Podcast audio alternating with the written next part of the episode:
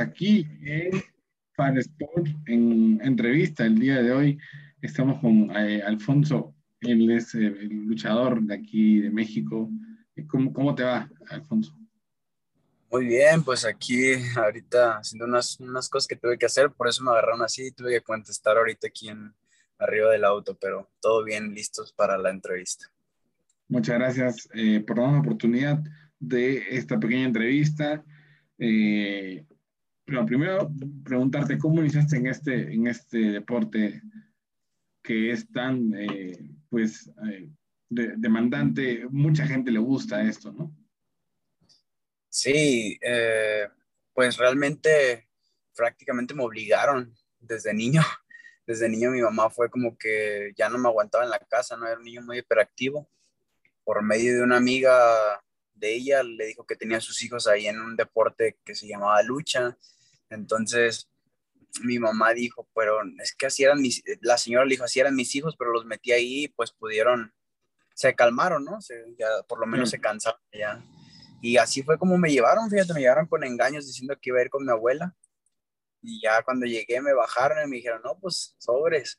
Y ya llegué y así fue como, así fue como pisé mi primera vez un colchón de lucha. Y pues de ahí para allá le agarré amor a eso cuando vi una proyección de, de lucha, un suplex, y dije, ah, yo quiero aprender a hacer eso, y eso fue como lo que, lo que me ganchó en la lucha. Ahora, eh, obviamente sabemos que el tema de, esta lucha, obviamente olímpica, ¿no? Eh, ¿Cómo la has notado en la actualidad? ¿Cómo has visto tu, tu trayecto deportivo? Pues yo pienso que realmente es un eh, ha hecho cosas buenas dentro de la lucha greco-romana para México. Yo pienso que siempre es un atleta que la ha puesto en el, pues en, en el nombre ahí, en, en, el mapa, ¿no? Realmente a México en la lucha. Y pues yo pienso que, como te dije, mis antecesores, que eran los que representaban a México en esta división y en, y en la de 87 kilos, porque yo siempre luchaba en 87 y ahorita estoy en 77, pues realmente no tuvieron, no se acercaron a los resultados que yo he tenido y pues yo pienso que eso habla de que hemos hecho un buen trabajo, ¿no? Claro, o sea, de hecho, definitivamente has hecho un muy buen trabajo. Ahora, cuéntanos un poco eh, el tema de, de en qué participaciones, participaciones has tenido en algunos, obviamente, mundiales, eh, incluso Juegos Olímpicos, ¿no?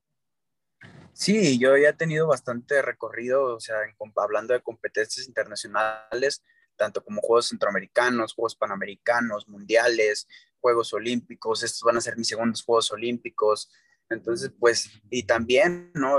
Tengo múltiples medallas de oro, plata y bronce, entonces en torneos de Europa, Grand Prix, uh, pues sí, eso es, por resumirte un poco de, mi, de mis resultados, ¿no?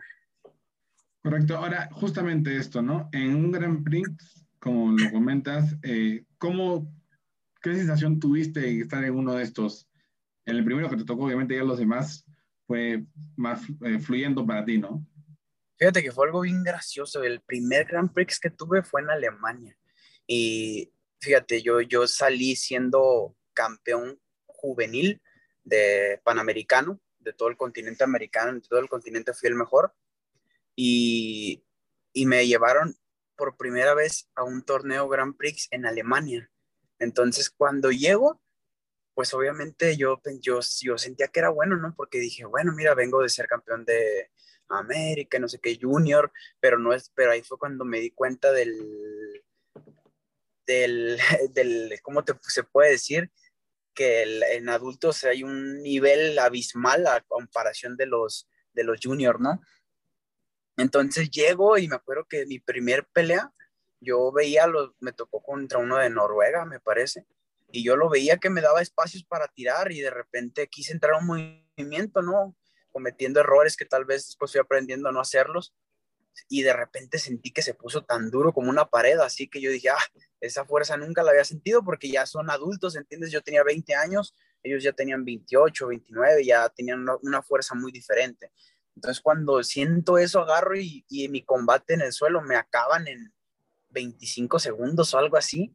Yo me acuerdo que salí y me fui a un rincón porque vi que todos mis compañeros pues empezaron a darse unos tirotes y muchos agarraron medalla y yo dije, ay, yo no sirvo para esto, ¿no? Yo ahí fue cuando dije, me choqué con una realidad muy dura. Entonces, cuando, cuando, lo, cuando caigo, me voy a un rincón y pues digo, no, no sirvo para esto, ya me voy a ir, estoy muy lejos de, de, de este nivel. Pero no, o sea, gracias a Dios ahí tuve una gira de cuatro meses metido en siete países diferentes. Entonces, ahí aprendí muchísimo, realmente mi nivel creció bastante y fue como empecé a aprender a luchar con los adultos, ¿no? Ya es otro ritmo. Correcto. Eh, acá también le damos el pase a Santino. Adelante, por favor. ¿Cómo estás, Pablo? Es un gusto estar nuevamente contigo. Eh, Alfonso, también es un gusto que estés aquí en el programa eh, y, es un honor para nosotros tenerte, ¿no? Tenerte eh, para que nos comentes y nos cuentes un poquito de tu deporte y como has estado hablando. Y yo quiero también preguntarte por ese aspecto que has, que has tocado hace un momento, ¿no?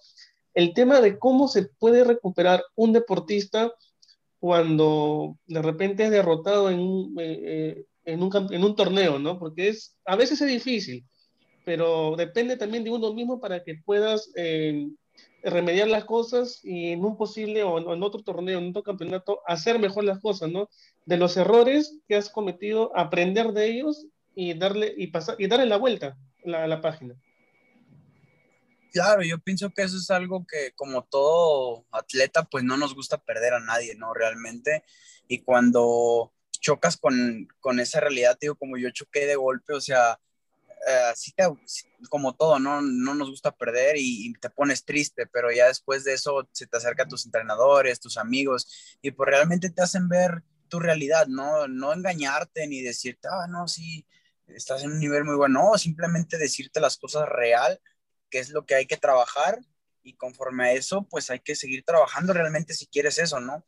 Porque pues en, la, en esta vida yo siempre he dicho, no hay nada, no hay, no hay nada fácil y, y mucho menos va a ser la excepción en este caso, ¿no? El, el deporte de lucha greco-romana, que realmente, pues para mí es uno de los deportes más complejos que hay, ¿no? Realmente.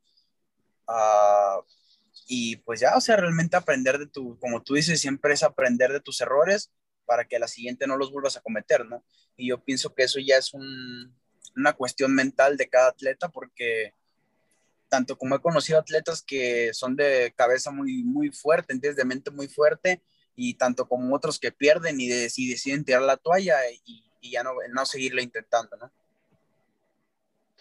Alfonso, ¿por tu mente pasó en alguna oportunidad de dejar de practicar este deporte de lucha greco-romana? Greco ¿Se pasó por tu, por tu cabeza o no, no, no pasó? Claro, de hecho muchas veces realmente ya no, nunca se me va a olvidar la vez que clasifiqué a Río 2016 a los Juegos Olímpicos. Una historia muy triste realmente porque tal vez esto no muchas personas lo saben, ¿no? Pero como yo fui el único atleta mexicano de tanto del estilo libre, greco y femenil, fui el único que logró clasificar. Me hice, fue como que, ok, uh, ya clasificaste, eh, está bien, ¿no? Y yo les dije, ok, el, en ese tiempo el, equipo cubano, que fue campeón olímpico por equipos en Río 2016, como no tenían la división mía, me di, el profe se me acercó y me dijo, ¿sabes qué, Leiva? nosotros te apoyamos, vete para Cuba y te preparas con nosotros, ¿no? Para llegar a los Juegos Olímpicos. Que eso fue una oportunidad muy grande que me dio el profesor Trujillo en ese tiempo. Entonces, no me dejó México, no me dejaron mis entrenadores irme y les dije, no importa, yo me pago todo, pero déjenme ir allá, ¿no? No, no, no, que porque tú eres el, el clasificado y tú necesitas ir. Todavía mi equipo, los que no habían logrado clasificarse, fueron una gira de dos meses a tres países diferentes a tratar de buscar la plaza olímpica, de los cuales no lograron encontrar ninguna plaza y por lo tanto yo no hice nada, ¿entiendes? Ese, tiempo lo perdí, no fueron tres meses que perdí solamente me la pasaba en las competencias y conociendo países, ¿entiendes? Y, ponle que hay personas que a lo mejor eso se le hace bonito, pero yo para mí no, era mi prioridad ir a conocer un país, ¿entiendes? Mi prioridad era estar entrenando para poder representar dignamente a México, a mi familia, a mis entrenadores y, a mí, ¿no? Prácticamente para que mi, mejore todo en mi vida. Entonces no me lo permitieron, me la pasé paseando, llego a México y me, ah, me, perdón, llego a México y me mandan a Alemania y me dicen, ¿sabes qué, Leiva? Te vas a ir a, un Grand Prix de Alemania y ahí te vas a quedar de campamento tres semanas. Oh, se me hizo genial, ¿no? Porque realmente pues, es un muy buen nivel, tienen los alemanes y iba a haber varios países ahí. Llego, compito y logro quedar en bronce y fui superado por Dennis Kutla, un alemán que quedó bronce en los Juegos Olímpicos de Río 2016, pero fui superado por un punto quedamos 2-1, entonces fue un combate muy cerrado. Entonces yo me di cuenta que no estaba tan mal, ¿entiendes? Tan lejos. De repente se acaba la competencia y me dicen, ¿sabes qué? Mi entrenador no habla inglés, en ese tiempo yo no hablaba absolutamente nada de inglés y me dicen, hey, eh, vamos a preguntar, nos acercamos con las personas y dicen, es que aquí no va a haber campamento. Y yo tenía mi vuelo dentro de tres semanas, ¿entiendes? Me la pasé corriendo en las calles de Alemania. O sea, eso fue algo muy frustrante para mí porque no pude entrenar realmente. Regreso a México y me dicen, ¿sabes qué? Le iba, te vas a ir faltando 27 días a Río de Janeiro. Y yo le dije, por favor, déjenme aquí entrenar. Le dije, yo por lo menos aquí tengo mexicanos que yo sé que son, van a entrenar conmigo. No me importa ya irme a entrenar con los mejores del mundo. Déjenme por lo menos entrenar, ¿entiendes? Con, con lo que tengo a la mano. No, no, no, y que te vas a ir para allá y Cuba y Azerbaiyán van a estar allá tan tan, se acaba, no pude hacer nada, me mandan a Río, llego a la Villa Olímpica y no había absolutamente ningún atleta. Cuba y Azerbaiyán estaban en Bahía, en otro estado de, Brasil, a, ocho, a ocho horas de Río de Janeiro. Fue lo más feo que pudo pasarme. ¿Por qué? Porque me la, y fue la misma historia, me la pasé corriendo y levantando pesas y así fui como fui a representar a México en Río 2016, ¿entiendes? Entonces obviamente ahí me pasó por la cabeza dejar la lucha, ya no quiero nada. ¿Por qué? Porque a veces cuando llegas ahí y estás en ese, en el máximo nivel que son los Juegos Olímpicos, te das cuenta que no, no son enchiladas, ¿entiendes? No son así como decir, ah, sí, mira, venga a buscar una medalla, siendo que el otro, tu rival, se preparó durante todo cuatro años, su país le dio todo el apoyo para viajar por todo el mundo y tú llegas a querer decir, ok, yo vengo a, a ganarte, ¿no? A veces la realidad es otra. ¿Entiendes? Paulo. Sí, eh, bueno, también quería preguntarte, eh, eh, Alfonso, ahora, para estos Juegos Olímpicos, ¿no? ¿Cómo, ¿Cómo, los ves en tus segundos Juegos Olímpicos? ¿Qué sensación tienes a, a pocos días, no? Pues estoy más tranquilo porque, una, me he bajado de división, yo toda la vida he estado, he luchado en 87 kilos y en unos casos hasta en 97 kilos. Por, entonces, ahora soy 77 kilos y me siento muy fuerte realmente en esa división. Ah, ah, ahora, por ejemplo, no le debo nada a nadie, voy muy tranquilo porque realmente, te voy a decir, no he tenido campamentos internacionales, pero te puedo garantizar que he entrenado muy duro en, mi país con atletas que no, están tan lejos de mi nivel. Otra, ah, ya tengo muchísima experiencia, ¿entiendes?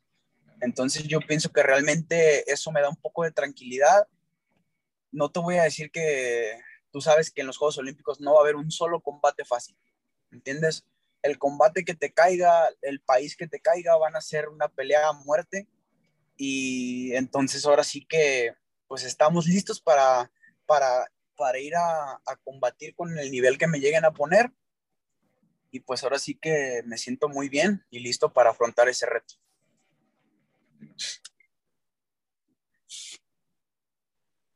Claro que sí, este, Alfonso, es muy importante lo que, lo que comentas, lo que mencionas, y sobre todo que ya tiene la experiencia de, los Juegos de Río, ¿no? Entonces, esa experiencia también ponerlo en estos Juegos Olímpicos de Tokio y, a ver, quizás las cosas que, que pasaron en esos juegos, eh, cosas eh, anecdóticas como nos, nos, estás comentando, eh, también te hayan hecho eh, fortalecer muchas cosas, ¿no? Y ir a estos Juegos eh, Olímpicos con, la, con mayor convicción, con mayor eh, ganas de poder lograr eh, muchas cosas, porque yo estoy seguro que lo vas a lograr conforme nos estás comentando todo lo que has venido recorriendo en, en, tu deporte y más aún con el sacrificio que estás haciendo, ¿no? Porque detrás de esto hay un sacrificio y seguramente eh, eh, un sacrificio grande de tu parte, Alfonso.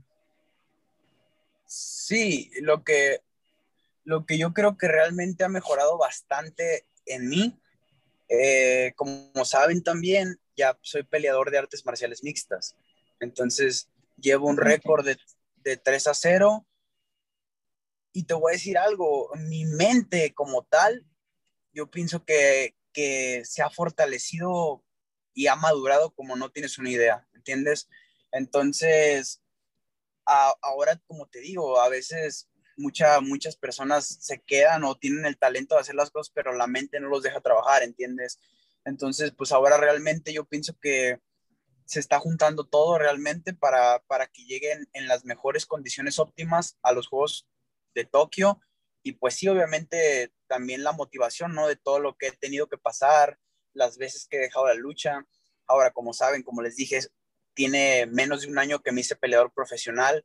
Ya tenía muchos años entrenando boxeo, entrenando como tal las otras disciplinas que encierran el MMA, pero no había podido debutar. Entonces, ahora que debuté, yo ya había dejado la lucha, ¿entienden? Yo ya, yo ya había dicho, ¿sabes qué? Yo ya no quiero más lucha. México me cortó, me cortó el apoyo. Entonces, fue cuando yo dije, ¿sabes qué? O una de dos, o me aferro y me hago viejo aquí y cuando quiera brincar a las artes marciales mixtas ya va a ser muy tarde uh, y ya no me va a voltear a ver un UFC tal vez, ¿entiendes? Por la edad. Dije, ok, pues por eso que decidí ir, ¿me entiendes? Ahora, como saben, esta plaza no era mía, ¿entienden? Ya la había adquirido una persona, otro, otro mexicano que se llama Andrés Vargas. Desgraciadamente, tuvo problemas de violencia de género, ¿entiendes? Entonces, es algo, es un problema muy delicado ahorita, ¿entienden? Entonces, fue como decidieron buscar al, al, a, otro hombre que realmente te voy a decir algo, tanto como él, tanto como yo, como a, los, a las personas que les tuve que ganar esta vez para ir a los Juegos Olímpicos, tenemos el mismo nivel, ¿entiendes? Pero realmente yo pienso ahorita, sinceramente, si veo todo, de corazón yo creo que soy el mejor hombre ahorita en estos momentos por todo lo que les acabo de decir, ¿entienden? Claro que sí, eh, este, Alfonso, y sobre todo eso que nos comentas, ¿no? Como bien dices, eh, pasar de, la, MMA a pasar a la lucha libre debe ser interesante, ¿no? Eh, y lo has aplicado bien, imagino yo que lo has aplicado bastante bien en el momento de, tu, tus combates. Sí, fíjate, es algo muy gracioso mucha, mucha gente me quieren en mis peleas. Si ves mis peleas, yo no lucho. Yo casi siempre, todas mis peleas han acabado por knockout. Tengo una pegada muy fuerte. Y, y sabes algo, yo cuando era luchador, yo veía entrenar a los de box y ahí en el comité olímpico y yo, y yo decía, no, es que chingado, yo hubiera querido ser boxeador. Dije, agarrarme a, a, a, a golpes, ¿no? Dije, eso me gusta. Y ya dije, pero ya no tengo edad. Dije, no, ya no puedo no, pues así estaba con ese espíritu y de repente conozco las artes marciales mixtas por medio de, de, un peleador que se llama Gabriel Palomares de, de, Tijuana, es un amigo mío y, él fue el que me enseñó, entonces dije, oh, puedo golpear, puedo aprender a golpear y más aparte usar lo que ya sé de lucha, ¿entiendes? Entonces, después él me decía, no, es que mira, no hay luchadores en México, y, la lucha es una base muy dura y entonces me empezó a hablar todo eso entonces yo empecé a entrenar y me di cuenta que, que sí, entiendes que la lucha era una base muy fuerte. Entonces, pero me quedé con esa espina de que yo quería boxear y yo quería boxear. Entonces todos los días cuando podía me iba a una escuela de MMA, mientras luchaba, mientras era seleccionado nacional, muchas veces me peleé con los entrenadores de selección nacional porque decían que no querían que entrenara, que, que, que, tenían miedo que no les rindieran el entrenamiento del lucha y yo decía, no, es que yo quiero, ¿entiendes? Yo me iba con los boxeadores y me metía, me ponían unas chingas, ¿entiendes? Al principio, pero yo fui aprendiendo, fui aprendiendo y nunca me, me aferré. Y ahorita muchas personas me han, me han dicho que tengo muy buen boxeo, ¿entiendes? Entonces, pues, te digo, es muy gracioso porque todo el mundo quiere que luche. No, es que ya queremos ver luchar a Leiva en una pelea, pero a mí no es mi prioridad, ¿entiendes? Entonces, me gusta más intercambio y pues hasta ahora no he usado mi lucha como tal. Era bueno ver algún día tu, tu, tu, tu lucha y obviamente también, ¿por qué no verte en un octogonal o en un cuadrilátero? Sería fantástico eh, verte de las tres maneras. Creo que, eh, como bien dices, has sabido eh, mezclar las disciplinas, ¿no? Has sabido llevarlas y sobre todo, bueno, ahorita yo sé que estás en el tema de la lucha, pero también sería en su momento, ¿por qué no, no? Verte en un octogonal. Claro, claro, como te digo, ya, ya ahorita llevo un récord de tres peleas ya en, en MMA, ya he estado peleando, uh, pero obviamente, ¿no? Pues el sueño de todos, que todo peleador que entra a este ámbito es estar en el UFC, ¿no? Entonces yo pienso, yo pienso que ahora realmente, si sigo así, como si Dios quiere, me sigue yendo bien, y aparte agregarle mi, mi currículum de que soy dos veces olímpico, no hay ningún mexicano dentro, mexicano 100% dentro del UFC que sea que sea olímpico y de lucha, ¿entiendes? Entonces, pues bueno, ojalá y pronto se den cuenta y estemos ahí. Por supuesto, eh, Alfonso. Santino, adelante. Ahora, Alfonso, ¿cuál es tu mayor motivación eh, que te hace seguir adelante, no? Muy aparte que yo sé que el apoyo de tu familia es, eh, está ahí, te va a apoyar cada vez que tú tengas no solamente los entrenamientos, sino estos estos eventos como los Juegos Olímpicos, pero tu mayor motivación, ¿cuál es, este, Alfonso? Fíjate que siempre lo he dicho en todas mis entrevistas cuando me hacen esa pregunta y lo sigo pensando y sigue pasando el tiempo y creo que sigue siendo la misma respuesta, ¿entiendes? Uh, para mí, a mí no me importa que la gente me recuerde, ¿entiendes? Que digan, ah, mira, este vato hizo esto, este vato, no, o sea, eso para mí no soy una persona que vive de eso, ¿entiendes? Pero para mí lo más importante como tal, yo pienso que es regalarle esas alegrías a mi familia, a mi papá, a mi mamá, de que sepan que, que su hijo está haciendo algo bueno, ¿entiendes? Y que porque bien o mal, es como yo digo, les puedes regalar dinero, les puedes regalar muchas cosas, pero como tal, esa felicidad o esa alegría o esas veces que yo los he escuchado llorar de alegría cuando les hablo, papá, clasifiqué a Río, tiendes llorando y, ay, hijo, o sea, y, felices. igual ahorita esta vez que dice, sabes que estaban con los nervios y le digo, papá, clasifiqué a Tokio, ah, llorando y gritando. Entonces, yo pienso que para mí eso es lo más importante, ¿entiendes? Mientras estén conmigo, mientras estén vivos, regalarles esas alegrías que, para mí no tienen precio.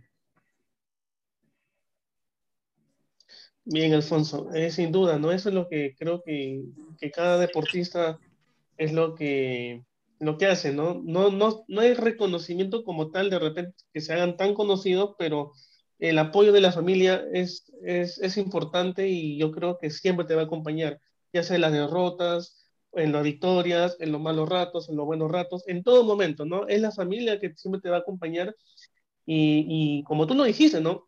Esto es por, por tu familia, por ellos, ¿no? Que, que, están ahí contigo. Sí, y luego como te digo, yo ya no quería luchar, te lo juro, yo ya no quería y, y mi mamá fue la que me dijo, ay, o sea, también le da miedo que pelee, ¿entiendes? Como toda mamá, me imagino que al, al, saber que sus hijos se va a subir un, un octágono y que lo van a patear, lo van a golpear, con unos guantes muy chiquitos, que va a haber sangre, se va a asustar, ¿entiendes? Entonces lo que me dice es que tú no tienes necesidad de irte a agarrar a golpes, mi hijo, dice, tú eres muy bueno luchando y, te va bien, ganas bien. Dice, no, no hagas eso, mira que toma esta oportunidad para los Juegos Olímpicos. Muchas veces ya me quería ir y mi mamá me decía, no, y hazlo y ándale, que regálame eso y no sé qué. Y pues esos prácticamente ellos son los que me han pedido eso, ¿entiendes? Entonces, pues se los, por lo menos se los logré regalar. Ahora, ¿qué viene luego de los Juegos Olímpicos para ti, Alfonso? ¿Qué viene después de estos Juegos? Si bien es cierto, todavía no comienza, pero eh, aparte del objetivo que te trazaste, que era clasificar estos Juegos Olímpicos, ¿qué más viene para ti? ¿Qué más objetivos tienes de aquí a largo plazo? Pelear. Eso es lo que, lo que quiero.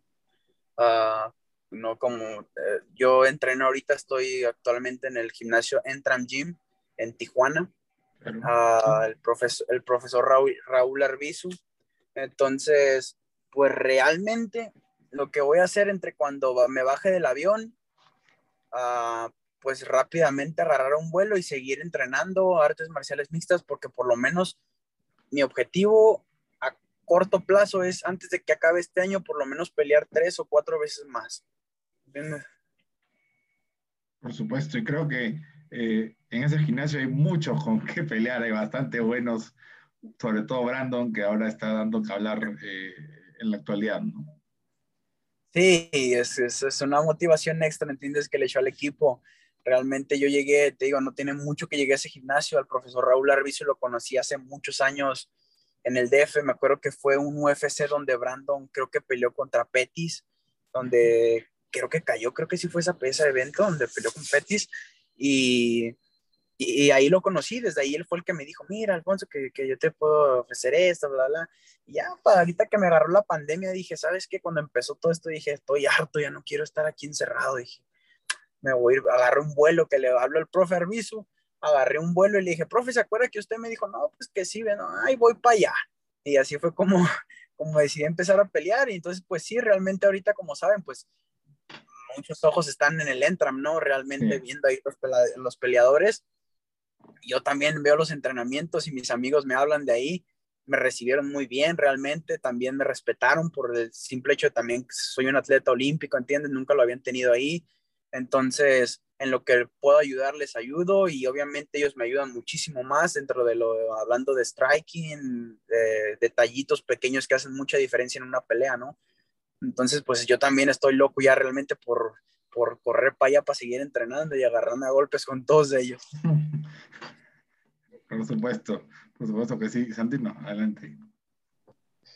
Así es, Alfonso. Eh, por mi parte, desearte lo mejor y espero que te vaya muy bien en estos Juegos Olímpicos, que, que, lo, que lo que ya has vivido en Río, 2010, en, en Río ¿no? en 2016 también eh, sea parte importante para ti, ¿no? Para ti, para seguir mejorando en tu deporte, seguir mejorando en tus entrenamientos. Y yo estoy seguro que lo vas a hacer muy bien. Estoy seguro que lo vas a hacer bien y, y como seguramente también Paulo lo va a decir en un momento, tienes las puertas abiertas del, del programa, del canal, para alguna información, para, y esperemos, ¿no? Nuevamente poder tenerte en el programa en, otra entrevista, ya luego que, que participes en los Juegos Olímpicos y ha sido un grato, un grato placer tenerte, Alfonso, en el programa. Muchas gracias por la invitación y por realmente aquí estamos, ¿no? Y gracias por darle este tiempo para, tanto como para que conozcan mi deporte, ¿no? Como tal, la lucha greco-romana, que conozcan un poquito más de Alfonso Leiva y pues estén siguiendo de cerca, ¿no? Porque realmente yo les prometo que mientras tenga vida voy a, voy a buscar estar siempre sonando y llegar a UFC. Por supuesto. Eh, Alfonso, la verdad que te, mandamos un gran saludo y, verte en Juegos Olímpicos y ver, verte sobre todo con una medalla sería fantástico y esperemos que sea así. Te deseamos todo el éxito para Tokio y bueno, acá tienes un medio de comunicación para lo que tú gustes. No, pues muchas gracias. Realmente reitero lo que dije hace un momento y pues estamos en contacto, ¿no? Por supuesto. Alfonso, antes, de, antes de terminar la, la entrevista, quería preguntarte, ¿cuándo eh, inicia tu competencia en Tokio y cuándo ya partes allá? Uh, mira, ahora, estamos, me parece que el, el vuelo parte el 25 de, de este mes. Y yo de aquí de Guadalajara, donde estoy entrenando, estaría saliendo más o menos el 20 porque me piden una prueba de COVID 96 horas antes de mi vuelo, que son cuatro días, y otra a las 72 horas para poder tomar el vuelo, que son requisitos que está pidiendo el país de Japón, ¿entiendes? Entonces, pues estamos, estamos, tenemos que tomar el protocolo, vamos a llegar cinco días antes al DF de, de la salida a Tokio. Ahora, también esa es otra, otro, otro, siempre una preocupación, ¿no?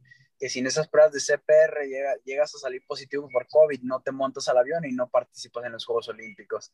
Entonces se ha puesto un poquito feo este, esta cosa, pero pues realmente ya yo ya, ya contraje el virus hace, hace, me parece que en octubre del año pasado, allá en Tijuana, donde estaba entrenando. Y pues ahora he estado, muchas veces me ha tocado estar cerca de, de atletas contagiados, ¿entiendes? Que salen positivos y gracias a Dios me he hecho las pruebas y yo ya he salido negativo en todas, ¿entiendes? Mi familia cayó en, COVID también, gracias a Dios todo salió bien. Mi papá fue el que más malo se me puso, pero estuvo bien al final de cabo y también volví a salir negativo. Entonces, pues ahora sí que es, todo pinta, ¿no? Realmente para que ya estemos en los Juegos Olímpicos, pero más o menos ese sería el, protocolo a seguir para, para estar en, Japón. Bien, Alfonso, ha sido un gusto tenerte aquí en Far Sport. Como bien lo dijo Paulo, esperemos que te vaya bien en Tokio y todos los éxitos para ti y, y que todo te vaya muy bien. Muchas gracias. Gracias, Alfonso. Y volvemos con más mañana a las 6 de la tarde de México para hablar del rugby en los Juegos Olímpicos. Para eso vamos a tener al entrenador de Seven de Bolivia, vamos a tenerlo al señor acá, nos va a explicar la modalidad, los grupos y, sobre todo el partido de la fase de grupos. Puede ser esto una final, pero es la fase de grupos Argentina contra Nueva Zelanda en lo que es rugby. Así que bueno, volvemos con eso el día de mañana y no se olviden de entrar al sorteo de los audífonos Motorola, se, los pueden llevar. Estos audífonos Motorola se los pueden llevar con tan solo suscribirse al canal y nos mandan un mensaje si están acá en México, se suscriben al canal y una captura al Facebook del canal, nos escriben por privado y se pueden llevar los audífonos, llegar a su destino dentro de acá en México. Así que bueno, volvemos con mucho más. Gracias. Gracias, Alfonso. Vale, cuídense.